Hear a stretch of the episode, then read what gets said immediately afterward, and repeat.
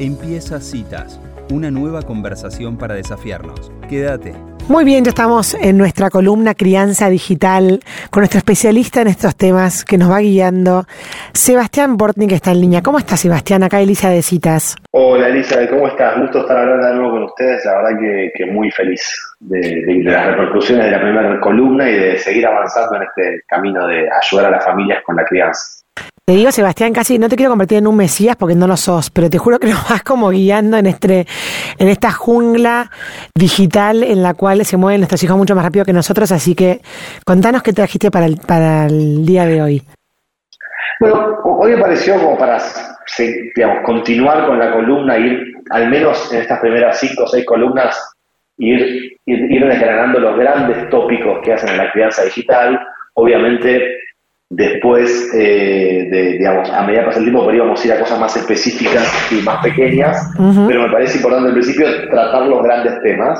Y dentro de los grandes temas, uno que aparece siempre es el tema de ciberbullying. Hay varios grandes temas, pero eh, grooming es otro que solamente hablaremos en breve, pero cuando hablamos de, de, crianza digital, cuando hablamos de niñez, infancias y adolescencias en las redes, el tema de la violencia en las redes y particularmente del ciberbullying, no sé si vamos a llegar hoy, pero si no, en próximas columnas desgranaremos otras formas de violencia. Pero digamos, el ciberbullying es un tema que se ha hablado mucho en el último tiempo y lo elegí como para empezar un poco por su frecuencia, prácticamente no hay colegio con el que yo haya trabajado en los últimos años que no hayan tenido situaciones de ciberbullying entre sus alumnos. Otro poco porque lamentablemente tuvimos hace muy poquito, en febrero de este año, hubo otro suicidio más con un chico que sufría bullying, en este caso en Estados Unidos, que no, no son los casos más populares, y es importante remarcar esto, ¿no? que cualquier víctima de ciberbullying va a terminar en un suicidio porque ya, bueno, ya me conocieron y saben que no es mi intención asustar en estas columnas, sino justamente empoderar. Pero tenemos que saber que de todas las problemáticas que tienen que ver con la crianza digital, si hay una que se puede asociar a riesgo de suicidio, es el ciberbullying, porque el nivel de angustia que genera estar envuelto en una situación de acoso es tal que hay casos, hay casos que ah, me da un poco de miedo usar la palabra aislados, que no son mayoritarios, pero que ocurren. ¿bien? Eh, y esto me, retrotrae, antes que, bueno, obviamente empezamos a, a, charlar algunas ideas, que hace muchos años, hace muchos años, yo creo que era 2010 2011, 2011, yo estaba arrancando con esto, estaba dando una charla en un club aquí en Buenos Aires con un grupo de adolescentes grandes, te diría 16, 17, 18 años, o sea, adolescentes entrando ya en su primera adultez. Y, me acuerdo que en un momento yo hacía mucho la comparación de cuidarse en Internet con cuidarse cuando manejas, ¿no? Y me acuerdo que una chica levantó la mano y en ánimo desafiante, respetuoso pero desafiante, me dice, bueno, pero vos manejando te podés morir y yo no me voy a morir por usar la computadora o el celular y cometer un error, ¿no? Y, me acuerdo que, me, dejó, me dejó pensando, digamos, y me pareció interesante eh, darle una respuesta que, como te decía recién, no fomente el miedo, sea respetuosa, porque me lo decía, como digo, con el ánimo desafiante, producto de la adolescencia, pero en un, digamos, todo en, en un contexto de respeto y de debate. Y en ese momento no, no, se hablaba tanto de estos temas. Incluso muchas de estas situaciones, como lo que le pasó a este chico, que lo pueden buscar, Drake Harman, Drake Harman, fue bastante conocido el caso hace unos meses, eh, salió en todos los medios. Eh, no había tantos casos como esos. Había un caso de una chica, Amanda, que fue quizás el primer caso de ciberbullying, que fue el que yo apelé, pero realmente estaba muy instalada la idea, digamos, en general si yo me subo a un auto, yo sé que me puedo morir. Es una realidad. Todos sabemos cuando nos subimos a un auto que los accidentes de tránsito ocurren y que algunos son fatales. Mm. No tenemos asociada esa idea al uso de redes sociales en la adolescencia. Nadie ve al celular como una herramienta que puede llegar a ese nivel. Entonces, insisto, no lo digo para que salgamos asustados pensando que es lo único que puede pasar, pero lo digo como punto de partida para construir sobre una idea que es que a veces subestimamos el impacto de este tipo de situaciones. Claro. ¿De qué hablamos cuando hablamos de ciberbullying? Para un poco cerrar esta, esto, algunas de estas primeras ideas que, que, que preparé para la columna de Ciberbullying, digamos, está muy instalado entre los adultos y seguramente esta parte a ustedes les va a gustar la idea de, bueno, el bullying existió siempre, no magnifiquemos el ciberbullying, ¿no? siempre hubo bullying en la escuela, viste que hay una idea que a veces se naturaliza. Entonces, mm. vamos a identificar qué es y voy a intentar contestar por qué a mí me parece que el ciberbullying sí es más grave que el bullying. ¿bien? Ah, ok. El ciberbullying es el acoso, ¿bien? no el acoso sexual de, de, digamos, de agresión sexual, sino el acoso de violencia, de expresiones agresivas, de expresiones irrespetuosas, de forma desmedida o sostenida en el tiempo a través de la tecnología. vamos a desgranar un poquito esta definición. El ciberbullying es el uso de violencia de forma desmedida o sostenida en el tiempo hacia una persona y a través de las tecnologías. Claro. Es decir, que es la misma definición de bullying, simplemente agregando él a través de las tecnologías. Es decir, que si lo miramos desde un punto de vista semántico, podríamos abordar con la idea de que el ciberbullying es el bullying que ya conocíamos y que lo único que cambia es el medio. Bien, antes de, cerrar, al menos cerrar, digo, antes de abrir el diálogo con ustedes, ¿no? Pero antes, antes de cerrar de por qué yo pienso que no es simplemente un cambio de medio, Detengámonos un segundo en la idea de violencia desmedida y sostenida en el tiempo. ¿Por qué? Porque muchas veces pasa que cualquier cosa en las redes parece bullying, y está un poco la idea de, ante cualquier cosa que alguien me dice que no me gusta, le digo, le digo no me hagas bullying. Claro. Y yo creo que esto también le baja el precio a las verdaderas situaciones de acoso. Claro. Entonces también a veces nosotros nos acostumbramos a llamar bullying a cualquier cosa que cuando alguien realmente está sufriendo ciberbullying o bullying, Claro. alguien lo manifiesta y pensaba, bueno, a mí entonces también alguien me dijo algo que no me gustó. Bueno, eso no es bullying. Claro. En el bullying tiene que estar esta variable que es el uso desmedido de la violencia, es decir, eh, si, si, si, alguien comete un acto de violencia muy, muy fuerte, no hace falta que se repita para que hablemos de bullying, pero también está el otro escenario que es que sea sostenida en el tiempo, es decir, quizás no es tan fuerte la violencia, digamos, pues, vamos a hacer el ejemplo en el mundo analógico como me gusta siempre a mí una, una golpiza, un, grupo de personas que dirigidamente atacan a una persona, bien, de forma desmedida y desproporcionada puede ser un acto de bullying, bien, un acto de acoso, pero al mismo tiempo, si, si, a un chico, no sé, cuando yo era chico, le ponen la traba todos los días cuando entra al colegio, todos los días de su vida, también es bullying. Es decir, quizás el acto individual parece un hecho aislado de violencia, pero se convierte en acoso cuando es sostenido en el tiempo. Claro, o sea que por las dos variables, digamos, se puede convertir en bullying, o por la, o por la frecuencia en el tiempo, o por la violencia que, que representa. Estamos hablando de bullying. Y para cerrar, y digo para cerrar, me quedan muchas cosas por decir, pero quiero abrir el diálogo con ustedes. ¿Por qué yo digo que el ciberbullying no es simplemente un cambio de medio? Porque, como bien hablamos, en el, aparecen estas dos variables, que es lo desmedido o lo sostenido en el tiempo, y la tecnología magnifica estas dos cosas. Es decir, ¿cuán probable era que en el colegio una persona me agreda, me agredan 10 o me agredan 20? Bueno, la probabilidad iba bajando. Pero ¿qué, probabilidad había que en el colegio a mí me agredan 300 personas? Ninguna. Bien, ¿qué probabilidad hay que algo que me hacían en el colegio, si yo me cambiaba de colegio, me mudaba de ciudad, que es muy triste que esa sea la solución, pero que ocurría, eso me siga persiguiendo y eran bajas.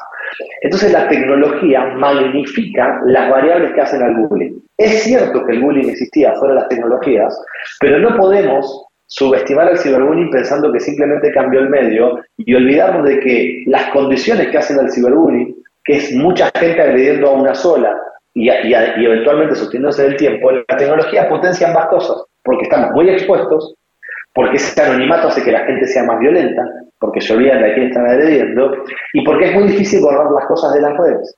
Claro. Yo puedo eventualmente borrar lo que yo hice en, en, mis perfiles, pero cuando las agresiones vienen desde los perfiles de otras personas, no es tan fácil borrarlo. Entonces no se trata solamente de un cambio de medio, se trata de un cambio de medio que potencia la ocurrencia de esta situación. Esto como para abrir un poco el juego y pararnos en el lugar del ciberbullying, nos quedan muchas cosas para charlar, un poco también los perfiles, el, agresor, la víctima, para hablar un poco del público, pero quiero observar un poquito acá en esta introducción para que ustedes me cuenten qué sensaciones, qué ideas o, dudas quedan sobre esta problemática. Hola Sebastián Paola, ¿cómo estás? Hola Paola, ¿cómo andas? Bien, bien. Eh, te escuchaba y una cosa que también se me venía a la mente es que el uso de la tecnología hace que antes vos ibas al colegio y eh, los chicos sufrían de, sufrían de, de, bullying, volvían a su casa y el enemigo, entre comillas, quedaba eh, en su casa y vos en la tuya. Pero ahora con la, con la tecnología, los chicos a través del WhatsApp, a través del Instagram, de los mensajes de Instagram, es constantemente, o sea, porque el mensaje entra a toda hora, en todo momento, y no queda más él en su casa y yo en la mía. Exactamente, exactamente. La verdad es que hace muchos años, ahora cuando, cuando íbamos a los colegios y empezaban a ocurrir las primeras situaciones de ciberbullying, me acuerdo que un dilema que estaba mucho era que muchos directivos y docentes, no, con mala intención, realmente era un cambio de paradigma que, hacía falta que ocurra, planteaban, bueno, esto no ocurre dentro del colegio, no es un problema del colegio. Claro. Ahora la geografía no existe más. Eh, y ese era como el primer indicio de que nos estábamos olvidando de que las paredes, como las conocemos en el mundo analógico, no existen más. Y eso agrava la situación del bullying y complejiza la situación para todos nosotros. Si mi hijo sufre ciberbullying, ¿qué tengo que hacer? ¿Tengo que ir al colegio a hablar? ¿Tengo que ir al club? ¿Qué pasa con, con, gente quizás desconocida que lo está leyendo? O sea, hoy, por ejemplo, eh, no sé, acá, acá en Buenos Aires, por ejemplo, es común que además de que los chicos tengan un grupo de WhatsApp con su grado, tengan un grupo de WhatsApp con el colegio, barrio de las mismas edades, eh, y si la están haciendo ciberbullying en todos lados, ¿dónde lo manejo? Entonces, esta, este, eh, no sé si se dice rompimiento, rotura de, de los límites físicos que conocemos en el mundo analógico, vuelve a la situación mucho más compleja, no solo desde lo que vos planteas, que no hay, no, hay, no hay una forma fácil de decir lo termino y la única forma de terminar es desconectarse, lo cual genera otro montón de problemas, porque la, tecnología es una forma importante de conexión, de sociabilización y, de contacto con el mundo educativo y familiar. Entonces, no hay escapatoria y al mismo tiempo es muy difícil abordarlo cuando ocurre. Cuando yo te sabía que en el colegio había cinco chicos que estaban haciéndole bullying a mi hijo, a mi hija, había un abordaje posible cuando un docente, un directivo encontraba, ¿cómo hacemos ahora cuando esa lesión viene de, no de tres, no de cinco, sino de 20, de 30 o de 50 personas, que además van a distintos colegios, a distintos lugares? Entonces, todo esto hace mucho más compleja la situación. Sebastián, y hay una, para mí, agravante peor con el tema del ciberbullying, que es que la, la inmediatez de la tecnología, al alejar la persona física y, que esa persona sea como un nombre, un ente, un alias, un dibujo, lo que fuere, despersonaliza tanto, porque en fondo eh, es como que de alguna manera vos, sin hacerte cargo de visiblemente ver al otro lo que le genera lo que vos le decís, de alguna manera como que cobardemente podés poner cualquier cosa que después es como si fuera más... Anónimo. Eh, claro, como pero no más anónimo, sino que más eh, no me sale la palabra, como más irresponsable, ¿no? O, que las, consecuencias directas de tu acción no las ves en el momento. Mm. Entonces ese alejamiento también puede generar más crueldad, ¿no?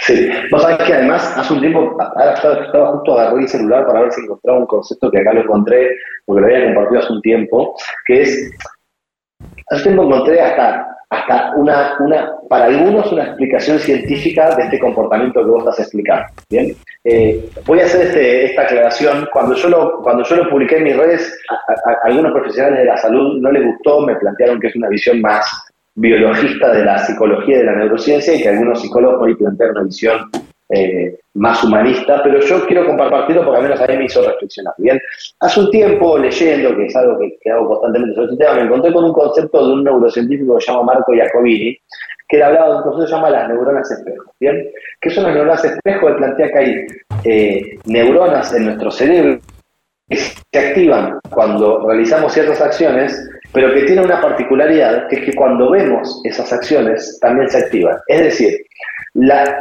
actividad en mi cerebro cuando yo sonrío es muy similar a mi actividad en mi cerebro cuando veo a otra persona sonreír. Este es el descubrimiento, digamos, de, la neurociencia, a lo que muchos llamaron neuronas espejo. ¿Y por qué? Lo, ustedes dicen, pero ¿a, dónde está yendo, Sebastián? Bueno, porque muchos creen que las neuronas espejo son muy importantes para la empatía.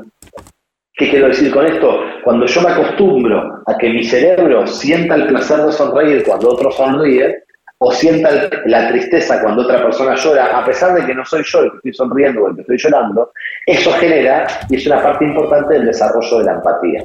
Y esto explica varias cuestiones, por ejemplo, la importancia del contacto analógico y cara a cara, bien, en muchos casos, y explica gran parte del comportamiento que vos decís. Bien, no es lo mismo escribir algo en el celular y no ver lo que le pasa a esa persona que decírselo cara a cara y ver lo que pasa en su cuerpo. Es decir, el contacto gestual es muy importante y nuestro cerebro quizás no ha evolucionado lo suficiente bien para poder empatizar de la misma forma con una persona que vemos cara a cara que con una persona que no vemos cara a cara. Es decir, a mí me parece que estoy muy de acuerdo con lo que vos planteas, que es la frialdad de la pantalla nos evita. Yo siempre le digo a los chicos y recomiendo a las familias que lo hagan con sus hijos y sus hijas, decirles siempre que estén escribiendo en la pantalla, imagínense a la, a la persona a la que le están escribiendo. Porque es muy fácil poner cualquier cosa en una ventanita de TikTok o en una ventanita de WhatsApp. Tenemos que pensar que esa persona a la que nos estamos dirigiendo está frente a nosotros. Y aunque no vamos a replicar el encuentro físico, nuestra capacidad de imaginar esa situación seguramente nos va a poner en un lugar mucho más cercano y de mucho mayor empatía. Claro, perfecto. Hasta incluso, perdón, hasta incluso el ejercicio concreto de imaginarme diciéndole esto a la persona en la cara. Claro, claro, totalmente. Eh, Sebastián, se nos... Sí, decime. No, a ver, si nos da tiempo les voy a recomendar pueden buscar, eh, hay, hay, si no me equivoco, es la empresa Orange en, en, España, pero si quieren después les puedo pasar a ustedes y lo publicamos en las redes. Eh, pero hicieron una campaña muy linda sobre el tema de, del bullying, un poco más asociada a los haters, que si quieren no llegamos a hablar hoy, podemos hablarlo en la próxima columna. Es lo que te iba a decir, sí, dejar ataques digitales para, para la próxima columna.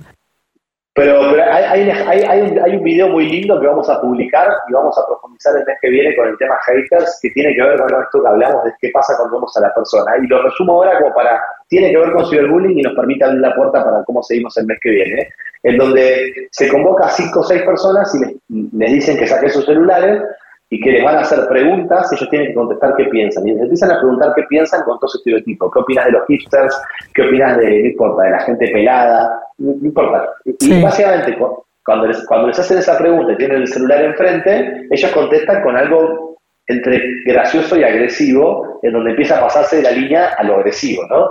Mm. Pero siempre con la pantalla. Entonces, en un momento le preguntan qué opinan de las chicas musculosas, las que hacen físico-culturistas. Mm. Entonces, muchos contestan, es un asco, son eh, mujombres por un chico, todas agresiones. Y cuando terminan de tipear eso en el celular, porque el ejercicio es un ejercicio digital, se abre la puerta y entra una chica físico-culturista, se para frente a ellos y empieza a leer las respuestas que ellos habían acabado de tipear en el celular. Y esos chicos y esas chicas adultos que estaban ahí se empiezan a desarmar físicamente. Vos ves que les da vergüenza lo que acaban de tipear. Y ese ejercicio es el que nosotros tenemos que hacer antes de tipear, no después de tipear. Nosotros nos tenemos que obligar a pensar que esa persona está frente a nosotros y si a mí me daría vergüenza decírselo cara a cara, no se lo puedo decir a través de un celular. Y esto es una parte muy importante que tenemos que desarrollar en nuestros hijos y en nuestras hijas para eh, prevenir y minimizar el ciberbullying. Espectacular, Sebastián. La verdad que, bueno, da para seguir hablando, pero vamos a dejarlo acá y volvemos con los ataques digitales. Todo esto que decís sirve para nuestra reflexión, para aprender, para conversar, para generar conciencia, así que te agradecemos muchísimo por este espacio. Siempre, siempre disponible para seguir creando conciencia y un placer hablar con ustedes. Lo mismo, un saludo inmenso, adiós. Bueno, y así pasaba Sebastián Bortnik hablando del ciberbullying, explicándonos que la tecnología amplifica las variables que generan el ciberbullying. Si te gustó esta conversación, seguinos